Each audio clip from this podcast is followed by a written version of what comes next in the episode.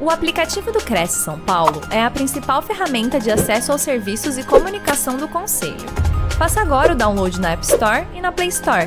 E siga nossas redes sociais no Facebook e Instagram. Olá, bom dia a todos. Sejam bem-vindos a mais uma live promovida pelo Cresce São Paulo. Estamos ao vivo diariamente com programação pela TV Cresce, Facebook YouTube. O tema de hoje é segurança e criminalidade. Nos tornamos reféns? Com o convidado Ubirajara das Chagas Favilha. Ubirajara é graduado em Direito pela Universidade de Santa Úrsula em 1997. Desde 1992, desenvolve diversas conferências, seminários e capacitações sobre criminalidade e o sistema penal brasileiro, sobre o crime organizado, lavagem de dinheiro e dinheiro, antiterrorismo, sistema penitenciário, combate à pirataria e proteção da propriedade intelectual, compliance e proteção de dados e combate à corrupção. É membro do Instituto Brasileiro de Direito e Criminologia, da Câmara Comunitária Municipal de Segurança Pública da cidade do Rio de Janeiro e da Comissão de Anticorrupção, Compliance e Controle dos Gastos Públicos da OAB Rio de Janeiro também. Recebeu o Prêmio Brasil, com destaque no combate à corrupção, conferido pela Associação Nacional dos Delegados da Polícia Federal do Rio de Janeiro e pelo Instituto Brasileiro de Criminologia. Ganhou medalha tributo à Batalha de Montese pela Academia Brasileira de Medalhística Militar em março de 2009 medalha Tiradentes e título de comendador pela Assembleia Legislativa do Estado do Rio de Janeiro em 2021. Ganhou também medalha cinquentenária das Forças da Paz do Brasil pela Associação Brasileira das Forças Internacionais de Paz em 2022 e medalha Jubileu de Brilhante da Vitória pela Associação dos Ex-Combatentes do Brasil em 2022 também. Birajara, bom dia. Seja muito bem-vindo. Bom dia. É, primeiramente, agradeço a, atenção do Cresce São Paulo pelo desenvolvimento de palestras de, de grande é, responsabilidade e para a grande seriedade que vários temas de grande repercussão são discutidos, informando a sociedade, não só os, os, os membros associados do CRES, como a sociedade como um todo. É um prazer e uma honra estar por aqui.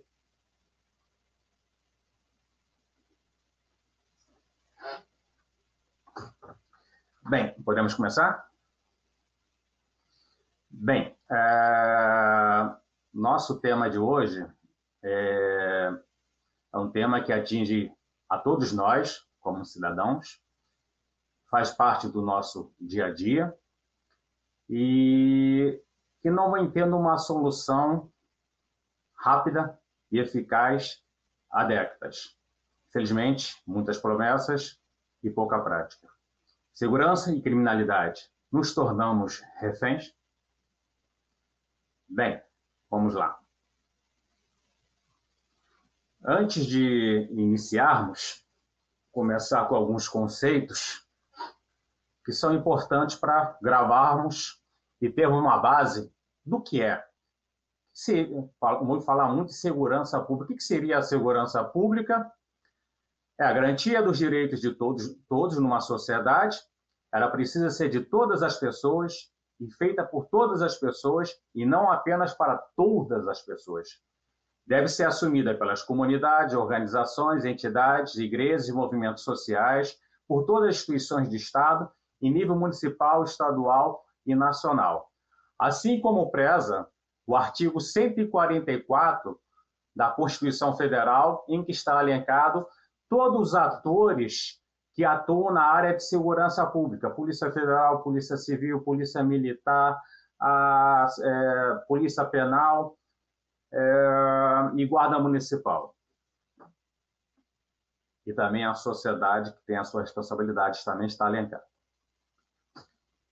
E violência? O que seria a violência é um comportamento que causa dano a outra pessoa, ser vivo ou objeto, pode ser de diversos tipos e pode ser feita de diversas maneiras, e por isso acaba por existir inúmeras consequências, não só físicas, mas também psicológicas. E isso vem ocorrendo há muitos anos, há muitas décadas.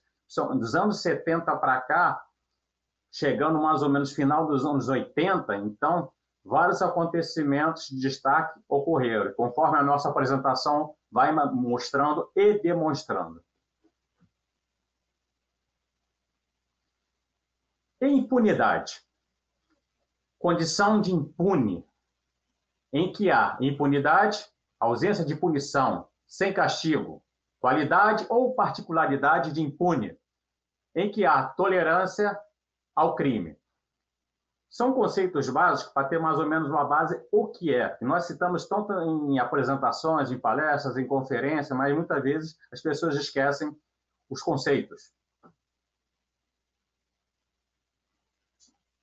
No, no governo do presidente Temer, foi instituído o Sistema Único de Segurança Pública, que tem, o, o, através do Ministério da Segurança Pública, que nós temos a União, Estados, Distrito Federal, municípios, em que a União engloba a Secretaria Nacional de Segurança Pública, Secretaria Nacional de Proteção e Defesa Civil, Secretaria Nacional de Política sobre Drogas, Polícia Federal, Polícia Rodoviária Federal, Ferroviária Federal, Guarda Portuária.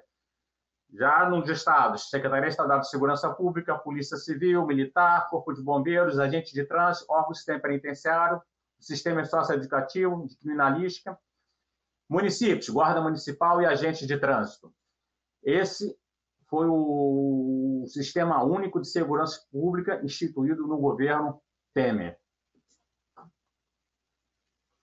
Bem, já começando a nossa exposição, nós temos aqui termos que nós ouvimos constantemente no nosso dia a dia, que é comissão, educação precária, corrupção, exclusão, desigualdade social, destruturalização familiar, desemprego, tráfico, drogas, preconceito. Termos esses que diariamente nós ouvimos diversas vezes e clamamos por melhorias que muitas vezes não acontecem. Outros termos nós ouvimos muito, infelizmente, também há décadas, principalmente termos relacionados a facções, tráfico, impunidade, desarmamento, linchamentos, polícia, desigualdade, feminicídio. Temos que constantemente ou estão sendo apresentados na mídia ou no nosso dia, dia a dia, cotidiano, ou até mesmo em situações que nós somos vítimas ou tomamos conhecimento. Bem, esses problemas, essas questões, são antigas, não é de hoje.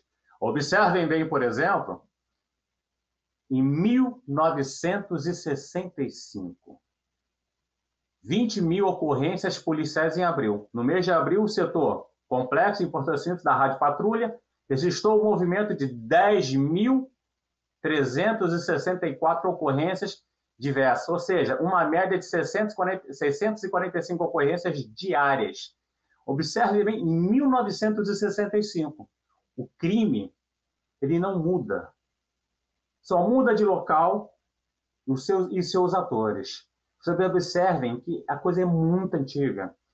E aqui é, é descrito agressões, patrulhamento, transporte de presos, autos furtados, por aí vai. O crime é antigo. Mais uma vez, mais de 800 ocorrências por dia atendeu a Rádio Patrulha em 1961. Observe como o problema ele é repetido, recorrente. Mais uma reportagem. Polícia vai com ônibus a Acari e prende 250 viciados na fila do pó. Isso foi uma notícia na época do jornal o Dia, nos anos 70, mais ou menos, final dos anos 70, em que causou um escândalo monstruoso, uma fila de 250 viciados ao, no dia, ao dia. E nada, quase nada foi feito. Outras reportagens na revista Veja, 1990 a 1994, aqui principalmente no estado do Rio de Janeiro, a Semana do Sax, o Rio com medo, a invasão do Rio, qual a solução para salvar a cidade? Parece que as reportagens de antigamente parece que são como se tivessem sido publicadas hoje, se repetindo o que aconteceu lá atrás. Outra ocorrência que continua ocorrendo, acontecendo, chacinas. Chacina da Baixada, 2005, chacina do Jacarezinho, 2007, já ocorreu mais cinco no Jacarezinho, Via Show, 2002, chacina de Japeri, 2012, chacina de Vigário Geral, uma das mais famosas e conhecidas. Cheguei a conhecer vários familiares e até e, uh, apoiar e ajudar em algumas questões. Chacina do Boreal, 2003. Chacinas que muitas delas foram esquecidas, não foram ainda julgadas, e muitas mães, muitos familiares, alguns até já se foram ou não viram a justiça ser exercida e praticada. Chacina de Acari foi uma das chacinas mais famosas e, conhecidas, que ocorreu em 26 de julho de 1990, em, em que 11 jovens, sendo sete menores de idade, em sua maioria residentes na favela da Cari e proximidades, foram retirados de um sítio localizado em Suruí, bairro do município de Magé, aqui no Rio, por um grupo de homens que se identificaram como policiais e levaram para um destino desconhecido. A Anistia Internacional relatou em 1994 que as pessoas que levaram os jovens haviam sido identificadas pelo setor de inteligência da Polícia Militar como policiais do 9 Batalhão da Polícia Militar, em Rocha Miranda e por aí foi. É, Muitos dos paradeiros não foram localizados até hoje ou descobertos, e tem, em tão pouco, os responsáveis. Um inquérito policial que ficou aberto por mais de 20 anos, tendo sido arquivado em 2010. Aí já estamos entrando, em certa parte, na questão da impunidade. Essa, essa apresentação ela, ela se destina a mostrar e demonstrar o como a questão da criminalidade, da violência, da impunidade, ela deixa muito a desejar.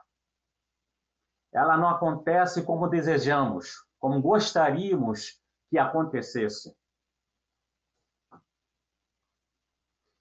Mãe Jacarí, a grande dessas mães eu as conheci, Vera, Vete, entre outras.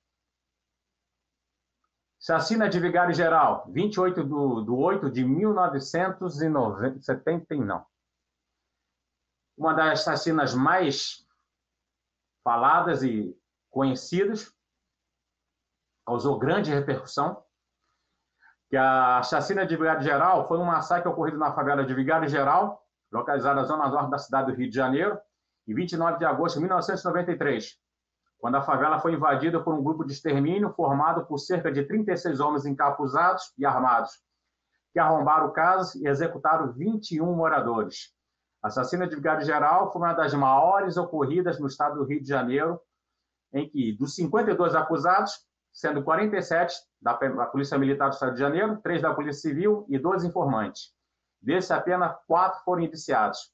O único que ficou preso chegou a fugir do presídio em 1997, mas foi capturado novamente.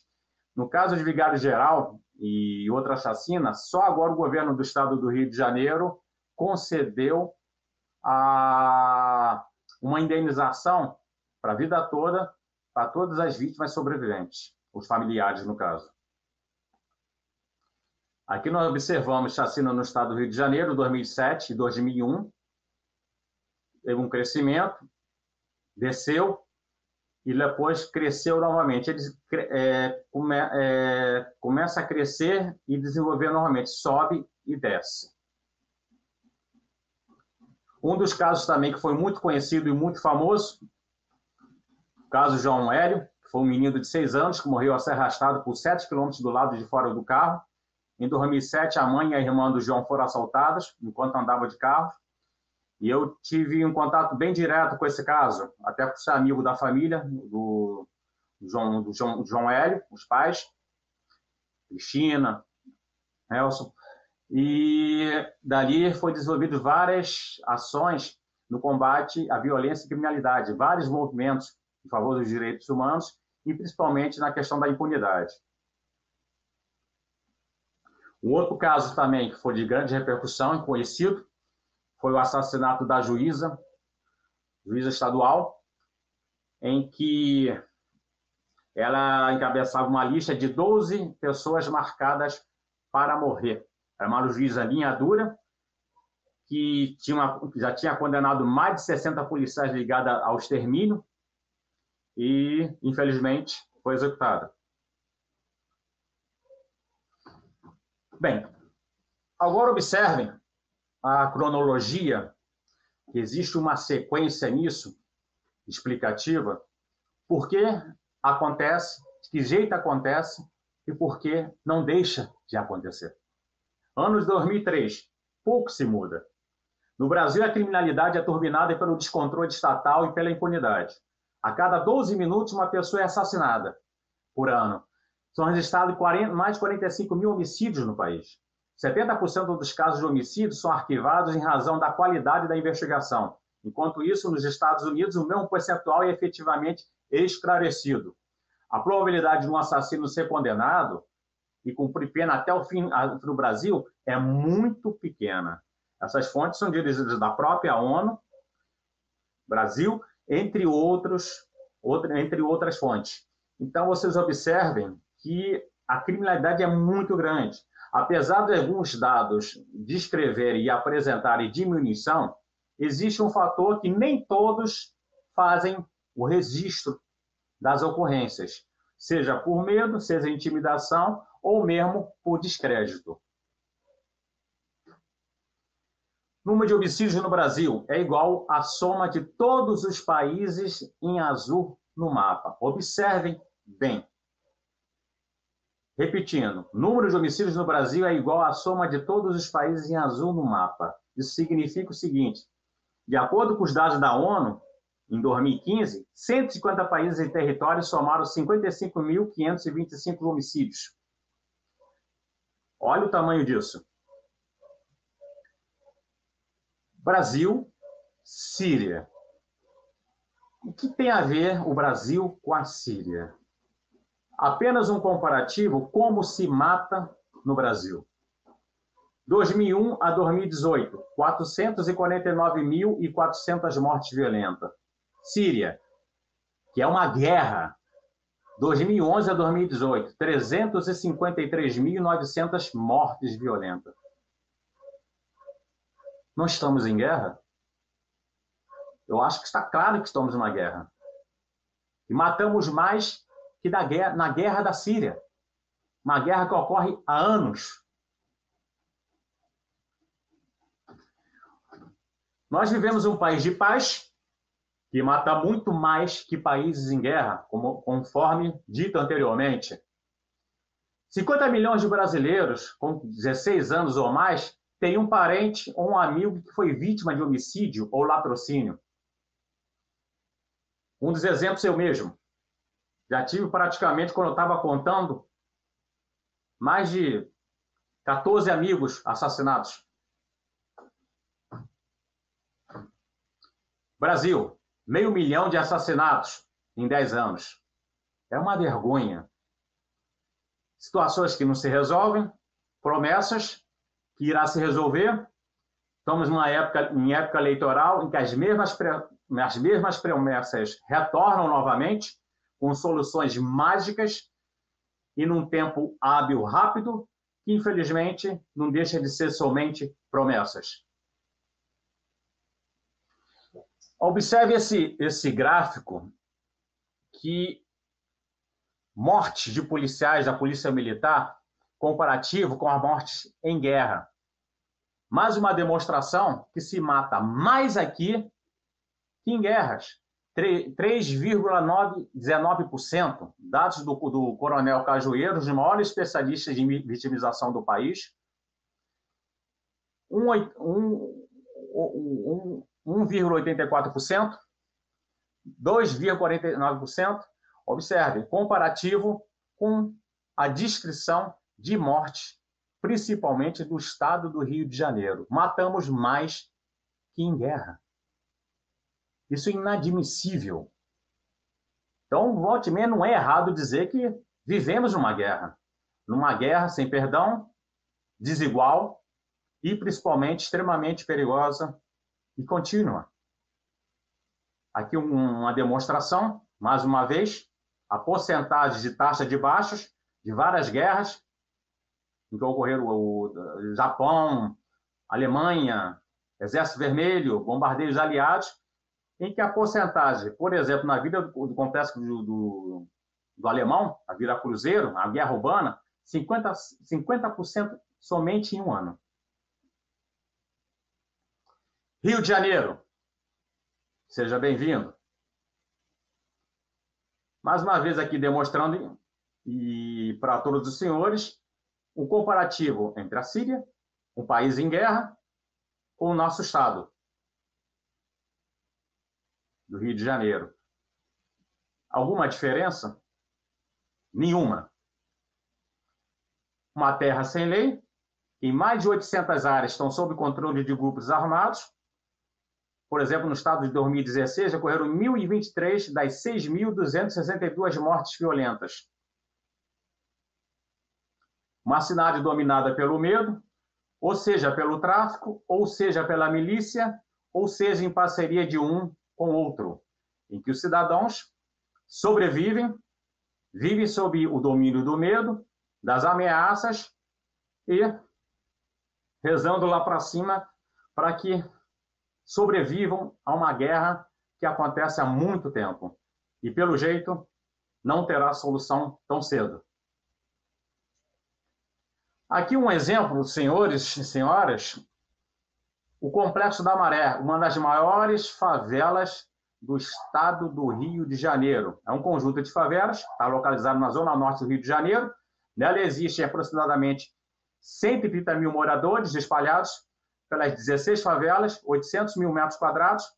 As favelas formam todo o São Baixo do Sapateiro, Morro do Timbal, Parque Maré, Nova Maré, Nova Holanda, Rubem Vaz, entre outras, em que é extremamente perigosa, com grandes violações de direitos humanos os traficantes e volta e meia são ocupados pela polícia. É uma favela extremamente complexa e difícil de se lidar, assim como o complexo do Alemão e também Rocinha, embora Rocinha, uns tempos para cá, anda calma e tranquila, pelo menos aparentemente. Isso aqui é um exemplo do que acontece dentro das favelas, os traficantes portando armamentos, pistolas modificadas, em que fazem uso e demonstração do seu poder. Isso é uma constante diária no estado do Rio de Janeiro, em que portam todo tipo de armamento possível de guerra no nosso estado. Algumas das reportagens que saíram no passado e continuam saindo, repetindo a mesma coisa do passado, o medo no caminho. Tiroteio fecha as três principais vias dispersas do Rio. Garoto de três anos é morto jogando futebol na maré. Bandidos matam menina de três anos durante assalto. E essas notícias continuam se repetindo. Rita é uma pessoa ferida por tiro a cada oito horas.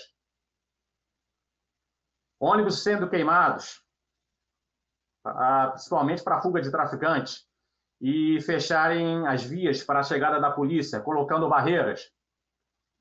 Socorro, precisamos de ajuda. Meninos de bicicleta atacam e roubam. É proibido carro roubado no complexo da, da Pedreira. Os próprios traficantes colocam esses cartazes, impondo a ordem, impondo a justiça, entre aspas, dentro das favelas, impondo o terror e o medo. O PPs, não podemos é, falar sobre criminalidade e violência sem citar as UPPs que na época, principalmente no governo Sérgio Cabral, é, foi implantado as UPPs, e que a ideia seria a diminuição da violência e uma integração com os, o, com os moradores das comunidades. Infelizmente, não foi o que aconteceu. E só implantar segura, uh, ações de segurança, mas integração com a sociedade, ação social, jamais qualquer projeto iria se desenvolver ou evoluir em qualquer UPP que seja.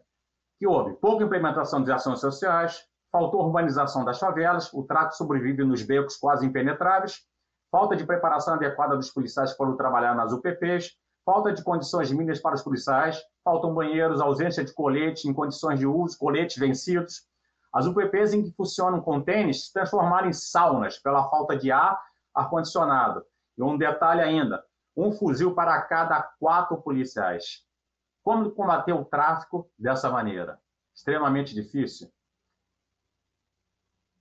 um clamor na nossa sociedade, governante, onde está o nosso investimento em segurança?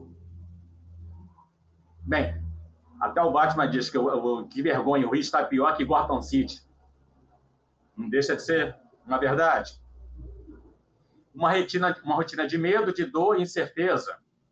Essa foto que as crianças estão aqui deitadas foi na Favela da Maré, num projeto de uma escola, que até colaboro e, e ajudo, em, com a integração de, de trabalhos, apoio. E essa foto aqui, a mais nova vítima de bala perdida no Rio de Janeiro, uma criança que nem nascido tinha ainda, foi atingida na barriga da mãe. A que ponto a violência e a criminalidade chegou? Quais crimes as pessoas estão presas no Brasil? A maioria, crimes de patrimônio, depois, lei de drogas, crimes contra a pessoa, estatuto de desarmamento, crimes contra a dignidade sexual, crimes contra a paz pública, entre outros. Quadro carcerário. Observe esse quadro, que ele é muito curioso e interessante. A quantidade de presos que nós poderemos ter em 2034. No Brasil, poderemos chegar a 2.415.905 presos. Estados Unidos, 2.289.401 presos. Isso é uma estimativa para 2034 as, as facções agradecem. E falando em facções, em sistema penitenciário, como recuperar desse jeito, em que há uma residência de 87% dentro do sistema penitenciário. O grande poder das facções vem do sistema penitenciário. Isso, PCC, Comando Vermelho, entre outras facções. Como dessa maneira? O nosso sistema penitenciário, nessa charge aqui, se resume realmente a isso daqui. Olha outra, é, observe mais essa outra charge, charge. Presídio superior para criminosos. Fui solto, fui solto antes de cumprir minha pena, mas deu tempo de aprender 300 formas diferentes de matar. Eu acho que está claro essas cenas que poucas pessoas veem ou têm acesso, riscos, de contaminação dentro do sistema penitenciário, e muitos policiais penais, é, profissionais, principalmente da área de enfermagem e médicos, também estão sujeitos a isso. Risco de contaminação por doenças como AIDS, sífilis, tuberculose, Covid-19, infecções, impertio, sarna, entre outros. O sistema penitenciário é uma bomba, com vários tipos de problemas e vários tipos de situações. Por aí vocês veem o que os profissionais do sistema penitenciário passa, passam e sofrem. Uma coisa que falam, falamos muito também, integração e cooperação entre as forças. Isso tem sido corriqueiro. Esse é o modelo de integração que nós queremos? Desta maneira? E os investimentos?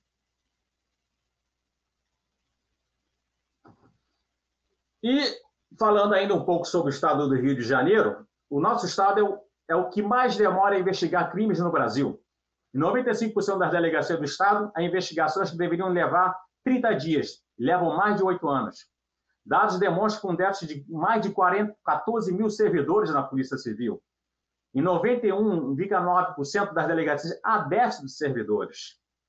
Fatores: estrutura das delegacias muito precárias, que coloca em risco a vida dos policiais, falta de gestão e investimentos em manutenção, em sucateamento, concursados que demoram a ser chamados, entre outros. Esse dado é do Conselho Nacional do Ministério Público.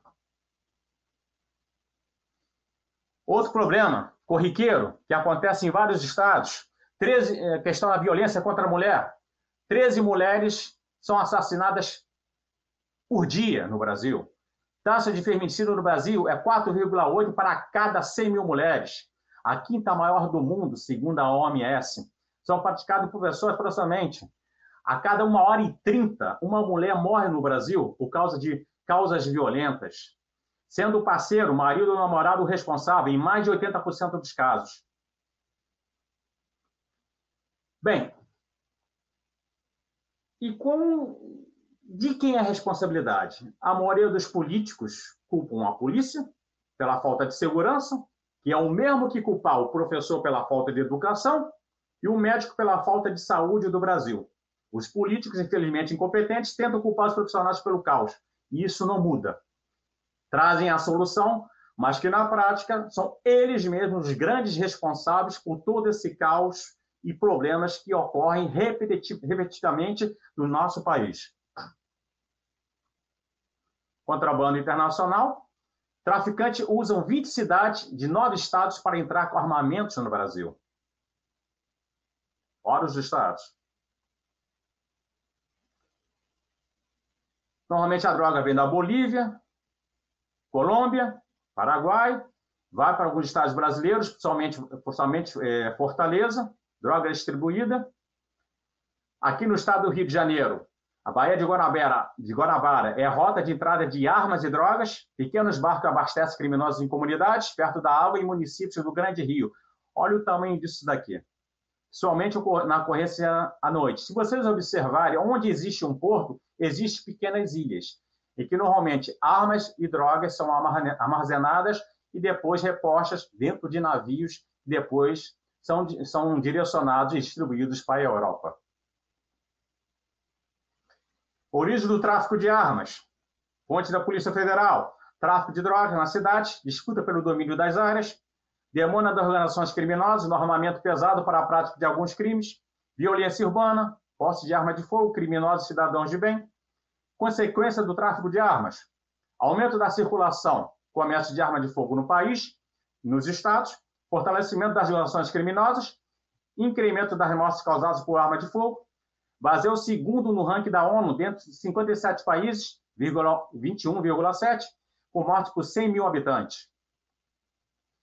Isso é uma parte do arsenal de guerra. Observem como o arsenal, as armas evoluíram, o seu poder de fogo. Década, década de 60, nós temos aqui o, o velho, antigo revólver Smith Wesson, calibre 38, 6 tiros, carabina Helsinki, calibre 45, 12 tiros, submetralhadora Thompson, pistola e metralhadoras Mauser, calibre 763.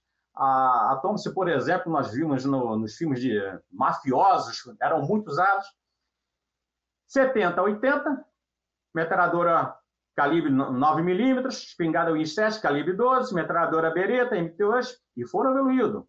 Até que chegamos nos anos 80 e 90, os famosos fuzil FAL, calibre 762, pistola Taos e o, e o famoso fuzil AR-15, e foi até usado a aviação civil na Guerra do Vietnã. Final da década de 90 até hoje, pistola Taurus, PT-940, calibre 40, pistola Smith Wesson, Colt M16, calibre 556, entre outros. Uma das armas mais conhecidas, fuzil FAL, AK-47, é, teve a sua origem na União Soviética, 600 tiros por minuto, pistola convertida em fogo automático, normalmente os traficantes fazem, multiplicando o seu o poder de fogo, tornando quase praticamente uma submetralhadora as pistolas.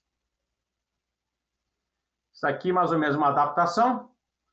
É, ela perfura qualquer colete e derruba três de uma só vez se estiver em fileira. Não tem aço nem porcelana dessa, que essa, registra essa pistola e o seu poder de fogo. Mais uma outra adaptação, pente em cruz para fuzil, cinco vezes mais poder de tiro, que conforme vai descarregando, recarrega. Então, como tivesse mais ou menos cinco pentes. Mas conseguiram fazer em formato de com carregador em formato de cruz, aumentando extremamente o seu poder de fogo. Mais outra adaptação, pistolas modificadas, poder de fogo multiplicado.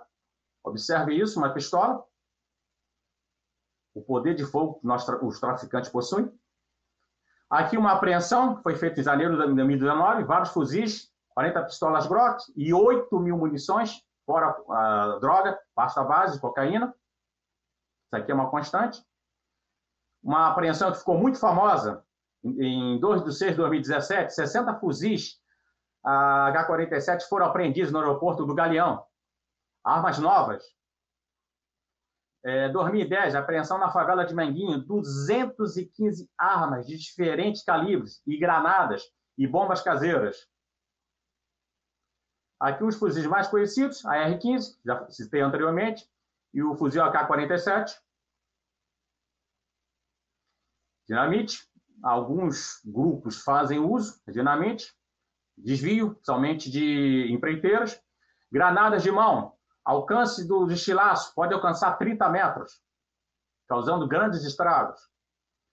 Aqui um dos grandes problemas que o Brasil enfrenta, principalmente o estado do Rio de Janeiro. Calibre 50, isso aqui é capaz de derrubar um avião, derrubar um carro, acabar com um carro forte, penetrar. Metralhadora .50 muito usado principalmente para perfurar a blindagem de carro de transporte de valores. Olha isso, o estrago. Isso aqui foi na Bahia, parado por tiros de metralhadora e dinamite. Olha isso, resultados de tiro numa ponte 50 que atravessou a, a, a laterais num carro blindado. Tráfico versus polícia. O Brasil que fica na rota do narcotráfico é o Brasil que fica no final da rota. Todo país que se torna a rota do tráfico de drogas rapidamente vira também um grande consumidor. O Brasil, depois dos Estados Unidos, é o segundo maior consumidor de cocaína do mundo. E relação entre drogas e armas. Drogas e armas são obtidos pelo crime organizado,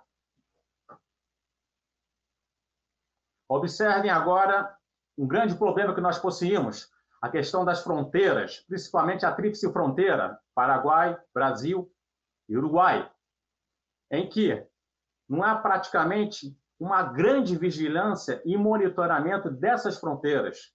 Então, nós estamos falando aí de contrabando, armas, drogas, pirataria, entre outros crimes que entram no hall e passam pelas fronteiras, seja de barco, seja pela fronteira seca, entre outros.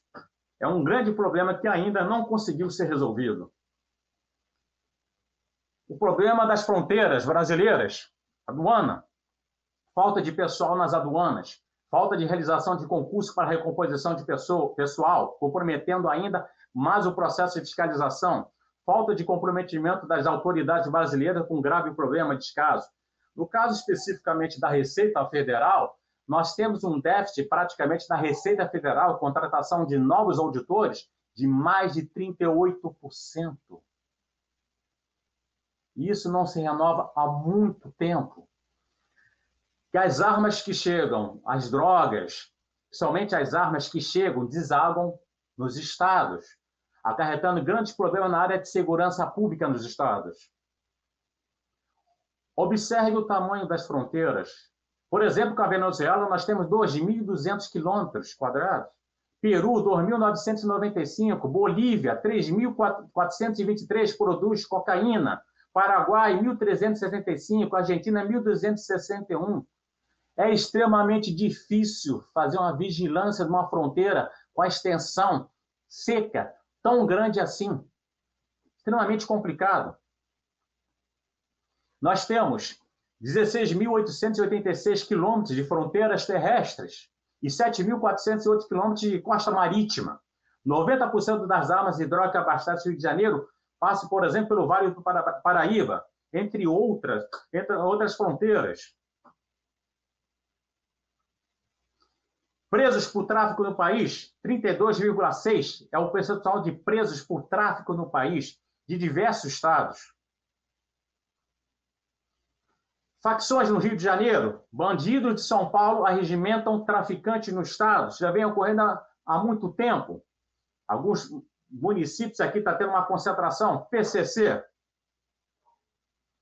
Cada vez mais o tráfico de drogas vem usando crianças abaixo de 11 anos de idade. Motivo: crianças de até 11 anos de idade não podem ser internadas em entidades socioeducativas quando muitos garotos são levados a instituições de abrigo até que os responsáveis possam reassumir a guarda. Impunidade. E o, tra o traficante sabe muito bem disso, sabe jogar com isso, com essa estratégia. Por isso, o uso muito grande de menores no tráfico. Observe isso. Menores no tráfico. Conhece bem as nuances. Milícias, uma praga. Inclusive, em 2013, em uma conferência, cheguei a avisar sobre a chegada das milícias que iriam se multiplicar e crescer. Não foi dado muita bola.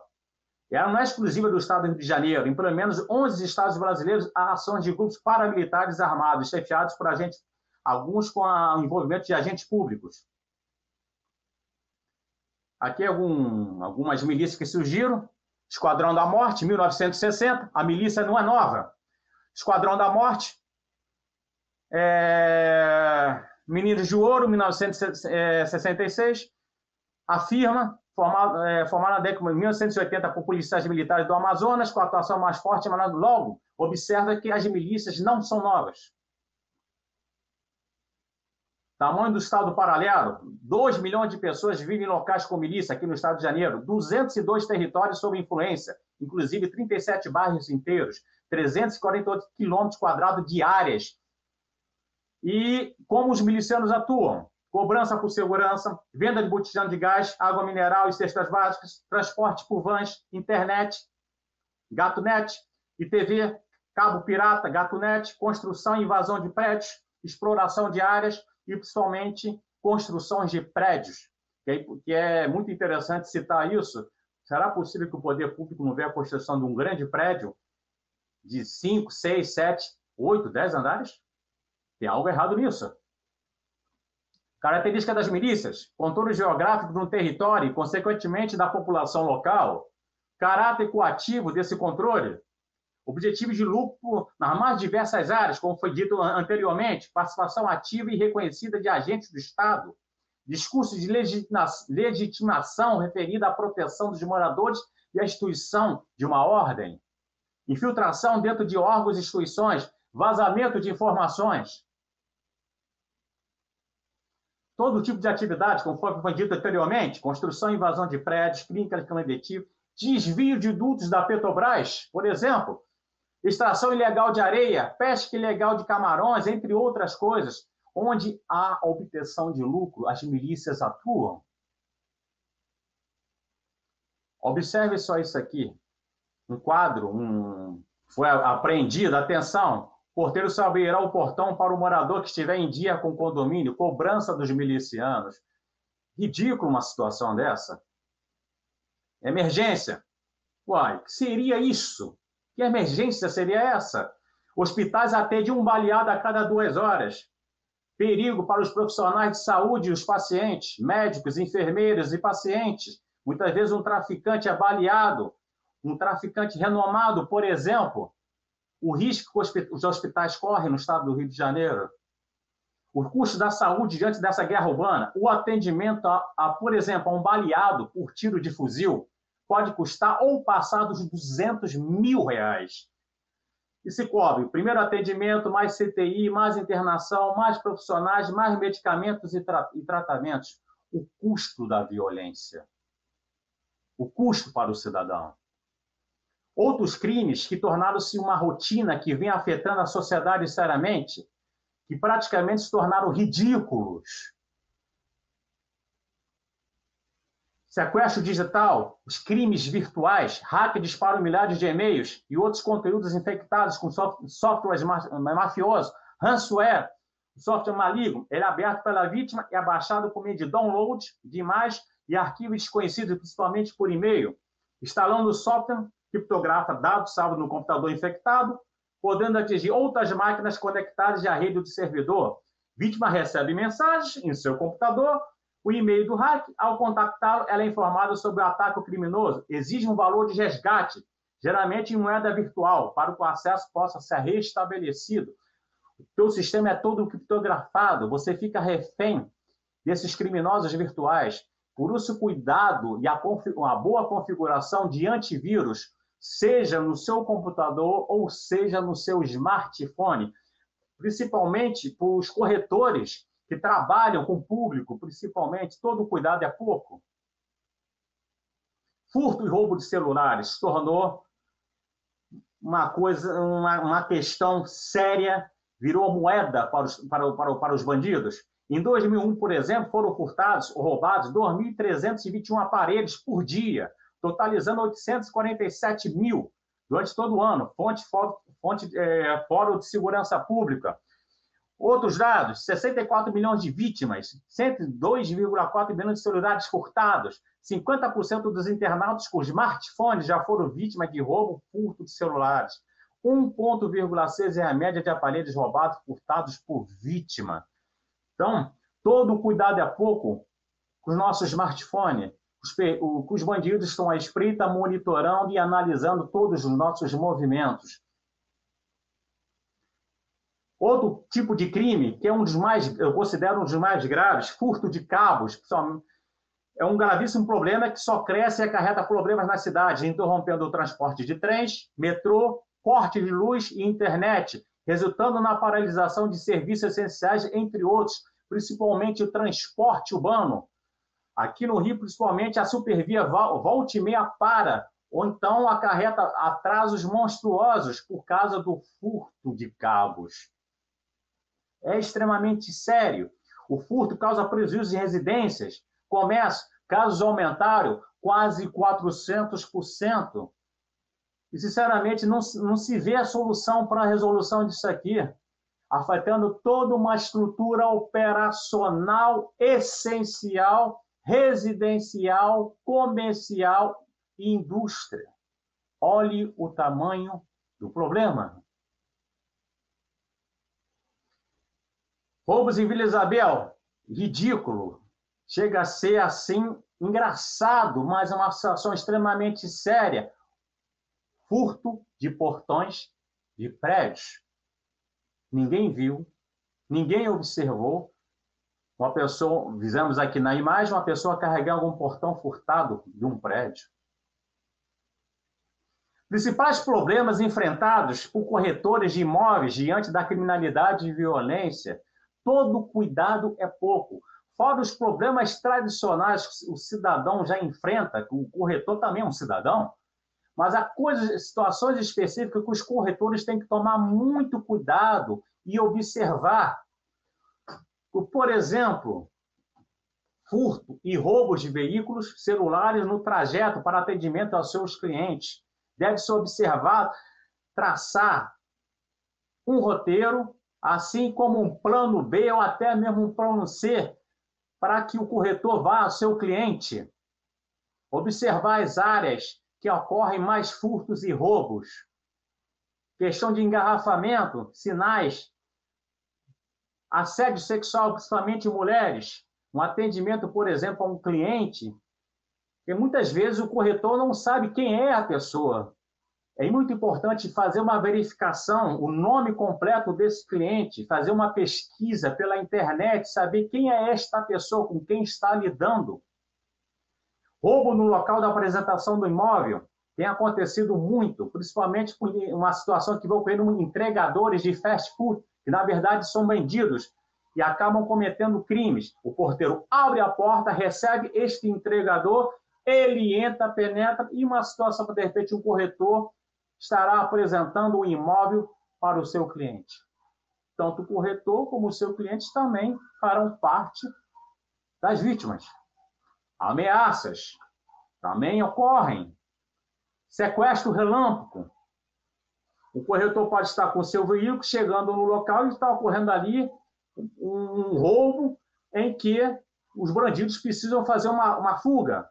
E nessa hora está o corretor. Observar todo o perímetro, toda a área. Saltar somente se a área estiver segura. Uma orientação que eu passo para os corretores, e principalmente cidadão, como todos os cidadãos também, que é extremamente eficaz e de extrema importância. Todos nós temos um smartphone, temos lá o, o Telegram, temos lá o, as redes sociais, mas é, você acionar o seu setor de localização, informar para algumas pessoas aonde você está, teclar no seu celular, acionar aonde você for visitar, pessoas da sua confiança saberão a sua localização. Em caso de alguma infração, alguma situação que este corretor possa passar, as pessoas de confiança que, que você passou, esta localização estará te acompanhando e monitorando, gerando mais um pouco de segurança. Não, isso é uma ação não somente para os corretores, mas sempre visitar um cliente, acione a sua localização no WhatsApp. Alguma novidade ou violento? Aí nós chegamos quase ao final. O que mudou? Essas cenas todas. O que mudou? Assalto de moto, drogas, fatos, ameaças, tiros. O que mudou? Sistema penitenciário, superlotado, doenças, não para de crescer, índice de residência continua alto. O que mudou? O que mudou? Ataque a carros fortes, quadrilhas, principalmente cidade do interior, roubo a bancos, quadrilhas compostas às vezes por 15, 20 pessoas, 20 criminosos, uso de bazucas. O que mudou? O que mudou? Crianças na rua, abandonadas, adultos, principalmente com a, com a questão da Covid-19, multiplicou muito o número de pessoas nas ruas. O que mudou? Assaltos, tiros, tiroteio entre polícia, invasão de traficantes das, das rodovias, cidadãos acuados, com medo, se escondendo. O que mudou? O caos que não tem fim. Situações que nós vimos diariamente nos jornais e nos confrontamos, infelizmente, algumas vezes nós estamos perto dos fatos que estão ocorrendo. O que mudou? É um caos que não tem fim. Essa é muito interessante. Que horror essa violência toda lá na faixa de Gaza. Enquanto isso, nos estados brasileiros, é isso daí. Essa frase é muito interessante no cabo, do, do cabo Fábio Soares. Nos mandam para a guerra, mas nos julgam com leis de paz. Para refletir. Educação também é segurança. É um descaso com a educação no nosso país. Guerra contra os bandidos cidadão clama, cidadão não aguenta mais. A sociedade não aguenta mais tanta impunidade, tanta violência. O passado que se repete no presente e assim vai. Caos que não para de crescer e se multiplica. De quem é a culpa? De quem é a culpa? A dor que se repete não tem fim. Somente dentro das comunidades, isso se repete mais e mais e mais. Cenas mais que repetitivas, traficantes, milicianos, como foi dito anteriormente, com armamentos, de, com armas de guerra poderosas que se repetem. Isso nunca acaba. É, pre, é preso ou morto um chefe do tráfico e logo após já é outro e outro que substitui. Senhor ladrão, solicito capaz furtar-me de novo, ofereça o produto a mim mesmo. Comprar de novo no mercado legal. Custa caro. Eu sei que o senhor vende baratinho. Prometo sigilo absoluto, pois não desejo ser preso por receptação de produto furtado. Certo de sua compreensão, aguardo. Por favor, não, não roubar a faixa. É isso que vem acontecendo. A defesa do cidadão. Não crime na passarela. Não se reage a assalto O assassino do marinheiro debocha da vítima e confessa ter matado para roubar. Preso não mostrou remorso. Fico quatro ou cinco anos e depois um advogado me solta. Fazer o quê? Se já morreu, vou ficar preocupado? Com o quê? Crispin, Crispiniano da Silva. O que mudou? Perícia criminal. Mais de, mil, mais de 11 mil crimes ficam sem perícia no Estado. A valorização dos peritos, os cientistas do crime. Nenhum crime será resolvido sem, sem a participação, sem investimento valorização dos peritos, grafotécnicos, médicos legistas, entre diversos outros peritos. Os peritos, os peritos são essenciais na, resolu na descoberta, resolução dos crimes. E os nossos peritos não ficam nada a dever aos peritos estrangeiros de outros países. Laudo sem conclusão há quase 10 anos, se vê sendo uma constante. E o Poder Judiciário? Raio X do investimento na magistratura, observem, ganhando acima do teto. Uma justiça cara, extremamente cara, e não tão eficaz, demorada, salário dos juízes no Brasil supera o dos Estados Unidos e da Inglaterra. É um custo extremamente alto, com uma, uma eficiência baixa. Tem que ser resolvido, os processos têm que ser mais sérios, mais rápidos, uma maior aproximação do judiciário com a sociedade. Essa sociedade que financia e banca também esse poder judiciário. Só 8% dos crimes vão a julgamento a questão da impunidade, mais uma vez. Oficiais de justiça com medo. Ministério Público. A justiça do Brasil é muito mais cara em relação a outros países. Observe isso aqui: o Ministério Público também é caro. E precisa melhorar a sua eficiência e maior aproximação com a sociedade. A sociedade também precisa mudar sua mentalidade. Observem aqui: carnaval, movimentos contra a homofobia, futebol, grandes eventos reúnem milhões de pessoas. E contra a violência, contra a criminalidade e contra a impunidade, reúne poucas pessoas. Algo está errado. É uma inversão de valores extremamente monstruosa. Algo está muito errado. Violência e criminalidade. Qual será o remédio? Nós tivemos uma chance de mudar isso. E ainda temos. Em 2009, houve a Conferência Nacional de Segurança Pública, consegue? Eu estive presente, fui um dos eleitos que participei dessa conferência, tirado o sexto lugar, nossa comitiva era de 105. Nós votamos as diretrizes nacionais de segurança pública. Cada estado ficava sete ou oito meses na sua Secretaria de Segurança, recebendo propostas, reivindicações de toda a força de segurança para analisar, atender, avaliar, revisar, para se tornar um documento para a modificação e melhoria de todo o processo e a estrutura de segurança pública. Foi o que ocorreu em 2009. Por exemplo, a Polícia Penal surgiu de lá, de lá. A Armar Guarda Municipal saiu de lá. Conferência Nacional de Segurança Pública lá. Tudo já foi feito. 3.040 pessoas de todos os estados com direito a voto votaram as diretrizes. Não há muito mais o que fazer. Basta executar. Aqui nós tivemos um registro das regionais em Brasília. Por que, que a segurança não anda? Atraso sócio-jurídico, nossa Constituição não diz o que é segurança pública. Nenhuma lei diz que é segurança pública. Se é para proteger a população ou investigar criminosos, só diz por quem a segurança será exercida. O sistema penitenciário falido e precário.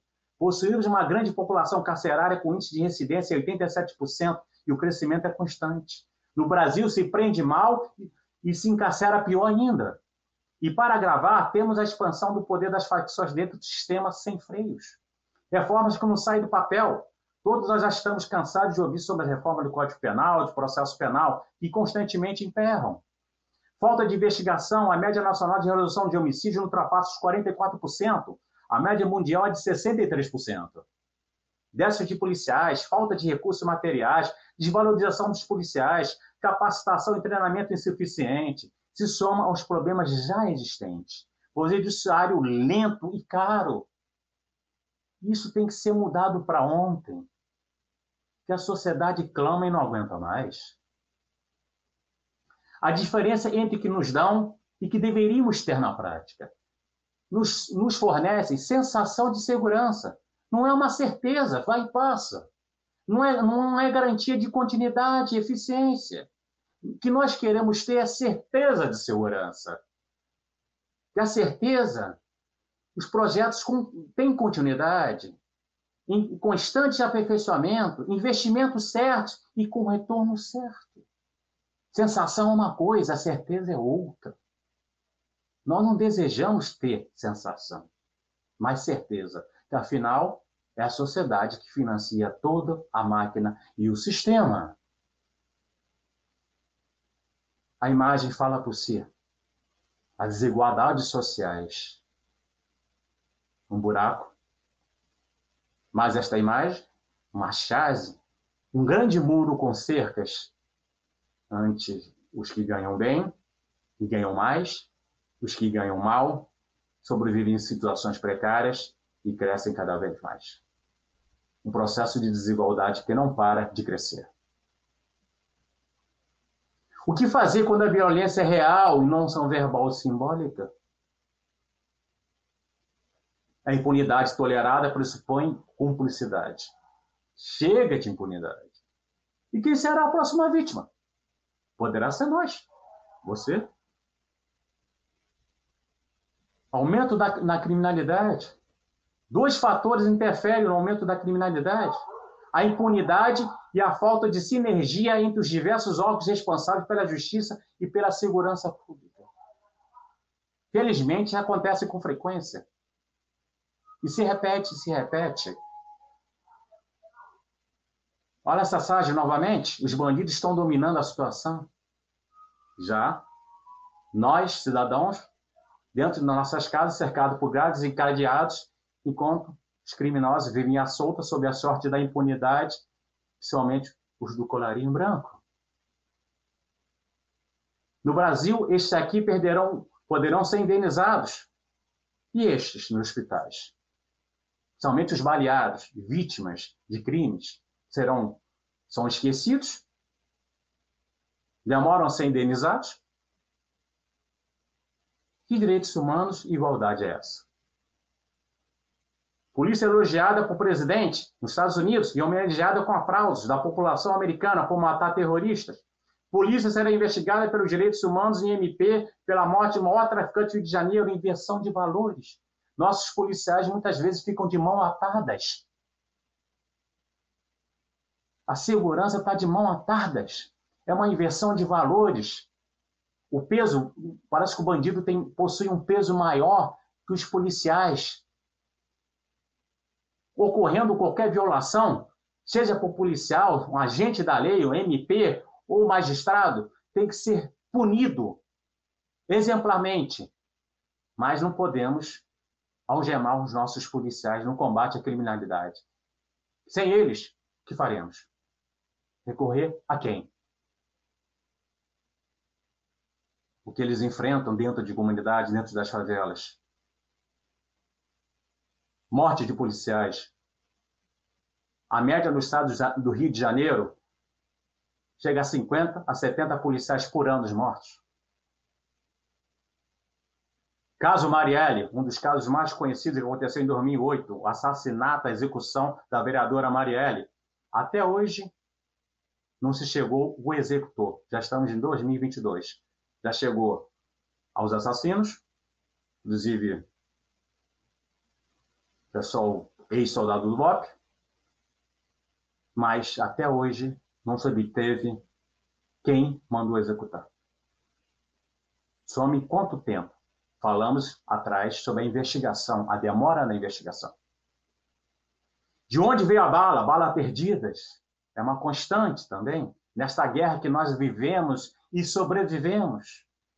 Eu vim da certeza da de uma impunidade, de impunidade. do descaso com a segurança pública, do desvio de verbas, desigualdade social, da intolerância, da luta por poder, do poder paralelo, da drogas, falta de oportunidades, da ausência do Estado, da corrupção, de uma guerra que dura anos.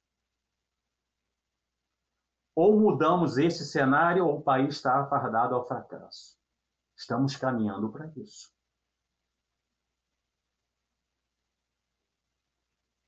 Está tudo errado. Está tudo errado.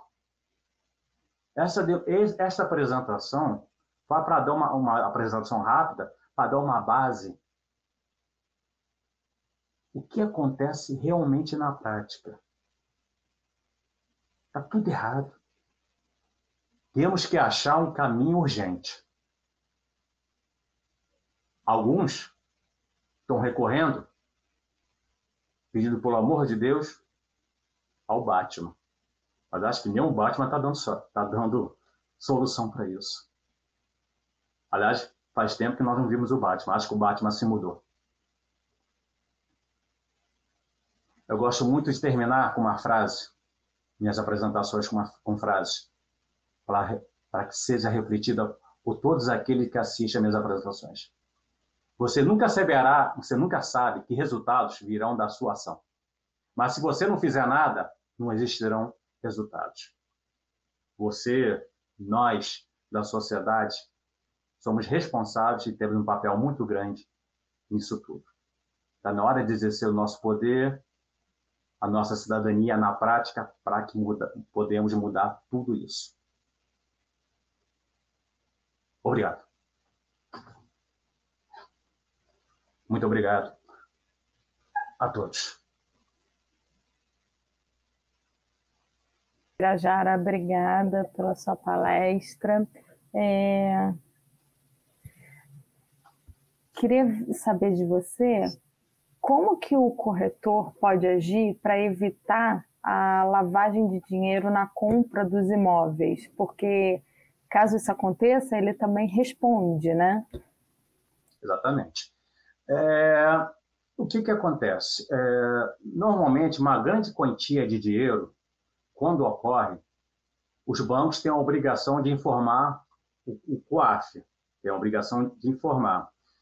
Então, aquela história, é, nós não temos como saber, o corretor, como saber, mas já o desconfiômetro, já o desconfiômetro pode é, avisar a Receita Federal, ele tomar, notificar isso por escrito, alguma coisa assim, e será feita uma verificação, contando até com o apoio mesmo da própria Receita Federal, ou então de órgãos devido com combate à lavagem de, dinheiro. Aqui no estado do Rio de Janeiro, por exemplo, a Polícia Civil possui um laboratório de, de combate à lavagem de dinheiro, por exemplo. Nos estados possuem isso. Se possui no estado, ele pode recorrer no âmbito estadual, ou então até mesmo entrar em contato com o COAF, que ele tem a obrigação de fazer isso, se não me engano, acho que é acima de 10 mil reais, alguma coisa, é obrigado a comunicar, todos os bancos. Então, o corretor ou qualquer pessoa não tem como, de repente, saber disso. Então, eu aconselho a usar a desconfiança, grandes volumes de dinheiro e verificar. E a outra coisa que ele pode, ele pode fazer a partir do momento que possui o nome da pessoa, ou então um número da identidade, ou um CPF, pesquisar. A rede, a rede, ela te dá essa possibilidade, de pesquisar sobre o nome dessa pessoa. Mais ou menos quem é, o que ela faz, o que ela trabalha, qual a origem dela. Sabendo procurar, a rede vai te dar, a rede, a internet, diretamente dá algumas respostas. Então, o corretor tem um pouquinho de detetive e também de desconfiômetro. A partir do momento que ele obter alguns dados suspeitos, COAF, Receita Federal, ou então um laboratório de lavagem de dinheiro no âmbito estadual da Polícia Regional. É, Birajara, é, infelizmente, devido ao avançar da hora, a gente já passou de mais de uma hora e dez de live, Uhum. Eu vou pedir para quem tiver dúvida entrar em contato direto com o Birajara. Vou deixar aqui os contatos dele, e-mail, Facebook, Instagram. Uh, e aí podem mandar a mensagem diretamente para ele para tirar todas as dúvidas. E eu queria agradecer, em nome da, de toda a diretoria, em especial do presidente, o senhor Viana, a você, Ubirajara, que dedicou seu tempo e seu conhecimento para nos honrar com essa live. Agradeço também a todos que nos assistiram e eu passo para você a palavra para fazer as últimas considerações antes do encerramento. Bem, eu agradeço novamente uh, ao Cresce São Paulo e a todos aqueles que assistiram, que a soma, a integração de forças de todos é que é o grande diferencial. A informação é passada a todos, uma linguagem que todos entendam, assimilem.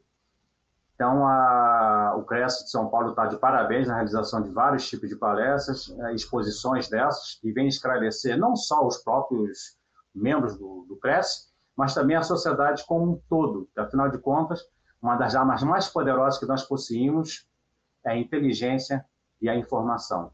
Desde já eu agradeço ter contribuído e somado nessa exposição. Muito obrigado.